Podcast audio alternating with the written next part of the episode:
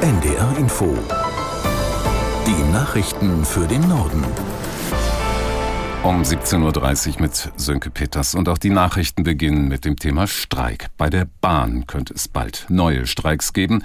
Der Konzern bestätigte, dass die Lokführergewerkschaft die seit Wochen laufenden Tarifgespräche für gescheitert erklärt hat.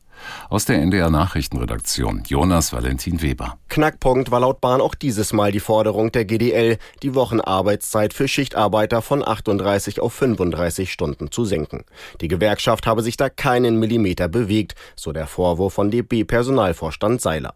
Die GDL selbst will sich nach derzeitigem Stand erst am kommenden Montag äußern. Sie warf der Bahn vor, das Scheitern der Tarifgespräche jetzt an die Medien durchgestochen zu haben. Ursprünglich hatten beide Seiten bis kommenden Sonntag Stillschweigen vereinbart. Bis dahin sollte eigentlich eine Einigung in dem Tarifkonflikt stehen. Neue Bahnstreiks sind erst anschließend möglich. Die könnten dann aber deutlich länger gehen als die bisherigen. Im Dezember hatten die GDL-Mitglieder in einer Urabstimmung für unbefristete Streiks gestimmt. Im Gazastreifen sind bei der Lieferung von Hilfsgütern zahlreiche Menschen ums Leben gekommen. Die von der Hamas kontrollierte Gesundheitsbehörde spricht von einem Massaker. Israelische Soldaten hätten wahllos auf hungernde Zivilisten geschossen, als die auf einen Lebensmittellaster zugestürmt seien. Die Rede ist von mindestens 100 Toten. Israel bestätigt zwar Tote bei dem Vorfall, stellt den Ablauf aber anders dar, berichtet Benjamin Hammer aus Tel Aviv. Nach israelischen Angaben gab es einerseits eine Unruhe bzw. Trampeln und Ringen um diese Hilfsgüter. Dabei seien Palästinenser verletzt worden und außerdem hätten sich Palästinenser in Zitat bedrohlicher Manier israelischen Truppen genähert, die diese Verteilung absichern hätten wollen und daraufhin hätten dann israelische Truppen das Feuer eröffnet, nachdem es Warnschüsse gab. Also zwischen Massenpanik bzw. auch Ausschreitungen unter Palästinensern Palästinensern bei der Ausgabe der Hilfslieferungen zu Massaker der Israelis, wie es die Hamas behauptet, ähm, reichen im Moment die Interpretationen dessen, was da passiert ist. Russlands Präsident Putin hat in seiner Rede zur Lage der Nation dem Westen mit Atomwaffen gedroht, falls die NATO eigene Truppen in die Ukraine verlegt. Deutsche Außenpolitiker haben parteiübergreifend davor gewarnt, sich durch die Drohungen einschüchtern zu lassen. Aus Berlin Birte Sönnigsen. Jürgen Hart, außenpolitischer Sprecher der Unionsfraktion, sieht in Putins Drohung ein Zeichen der Schwäche. Putin wisse, dass der Westen seine Kriegsziele in der Ukraine vereiteln könnte, sagte Hart. Auch für Anton Hofreiter von den Grünen ist klar, Putin will mit seiner Drohung dafür sorgen, dass westliche Staaten die Ukraine nicht mehr unterstützen. Der außenpolitische Sprecher der SPD, Nils Schmid, hält Putins Drohung für wenig glaubwürdig. Der Funke Mediengruppe sagte er, Putins Rede zeige das übliche Schema mit Drohgebärden gegen den Westen und der unglaublichen Drohung mit Nuklearwaffen.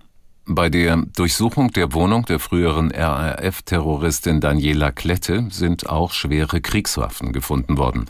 Laut Staatsanwaltschaft handelt es sich dabei unter anderem um eine Panzerfaustgranate, eine Kalaschnikow und eine Maschinenpistole. Außerdem wurden Sprengmittel mithilfe spezieller Technik abtransportiert. Zeitweise musste die Straße in Teilen gesperrt und Wohnungen evakuiert werden. Die Ermittler gaben zunächst nur wenige Informationen heraus, auch weil nach Klettes RAF-Komplizen Ernst Volker Staub und Burkhard Garweg weiter mit Hochdruck gefahndet wird. Klette war am Montag in ihrer Wohnung in Berlin-Kreuzberg gefasst worden.